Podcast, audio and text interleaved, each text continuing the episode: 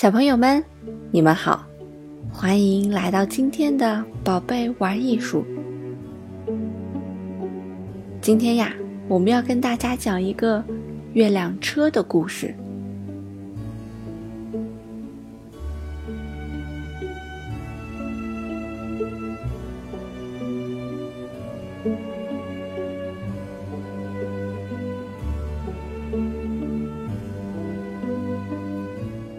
月亮山的西面有棵红果果树，每年呀都能结很多的红果果。可是没有人来吃，红果果树总是孤单地站着。月亮山的东面有一个鸟窝，那里面住着黄鸟爸爸、黄鸟妈妈和他们的蛋宝宝。黄鸟妈妈每天忙着孵蛋，黄鸟爸爸呀要出去找吃的。山的东面没有树，要找吃的可真不容易。黄鸟爸爸常常会饿肚子，更带不回来吃的了。唉，山西面的红果果树啊，在晚上叹了一口气：今年又没有谁来吃红果果了。太可惜了，唉。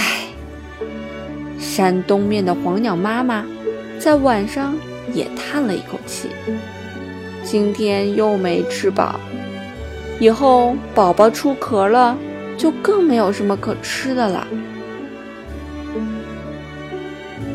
这时候，月亮车来了，它每天夜里会从西面开往东面。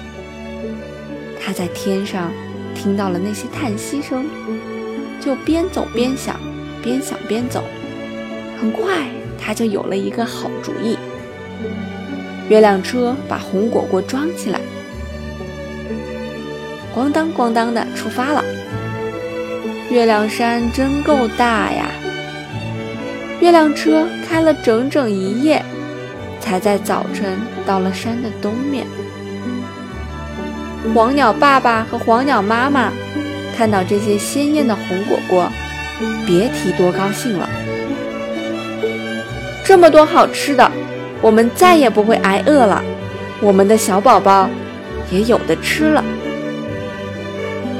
每天晚上，月亮车都会把红果果运给黄鸟一家。黄鸟爸爸和黄鸟妈妈吃了红果果，从不乱丢果核。它们细心地种在地里。当黄鸟宝宝们叽叽喳喳地从壳里钻出来的时候，那些红果果种子啊，已经发芽了。黄鸟爸爸和黄鸟妈妈从来没有这么开心过。他们有几个黄鸟宝宝，还有了许多许多的红果果树宝宝。慢慢的，月亮山的东面长满了红果果树。也开始结果子了。黄鸟一家已经有了好多成员，整天叽叽喳喳闹个不停。现在，他们不需要请月亮车送红果果了，自己收获的红果果都吃不完呢。有几个最小的黄鸟，就拿那些吃不完的红果果打弹子，你一下，我一下。黄鸟爸爸和黄鸟妈妈看着他们的孩子，幸福地微笑着。突然，他们同时说：“我们要感谢月亮车，感谢山那边的红果果树。”他们请月亮车带了很多红果果到山西面。月亮车好久没有帮着搬运东西了，正想着干活呢。它装得满满的。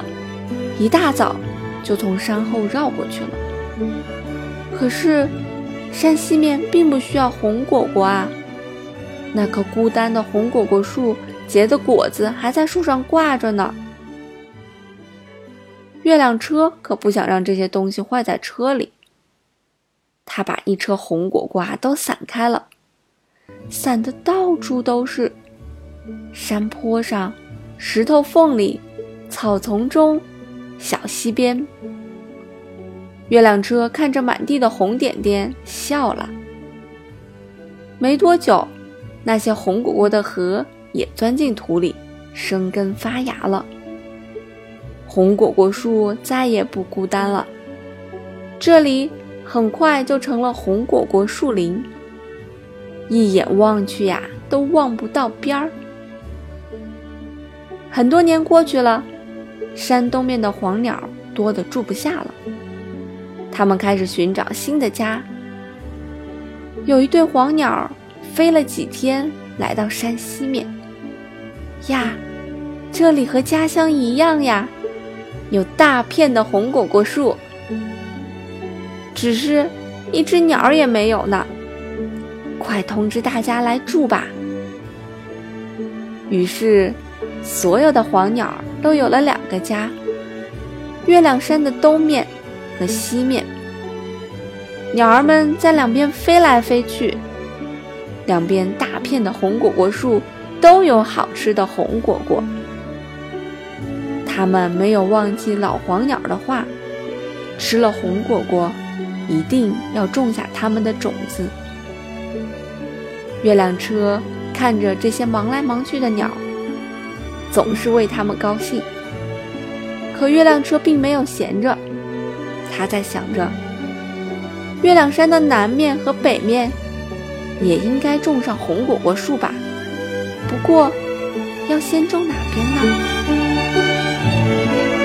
呢？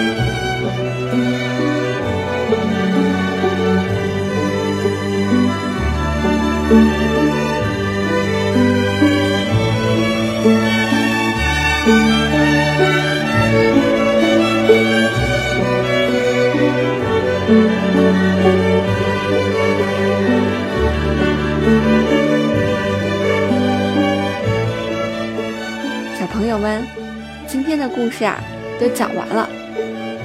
我们选取的背景音乐是不是很耳熟呢？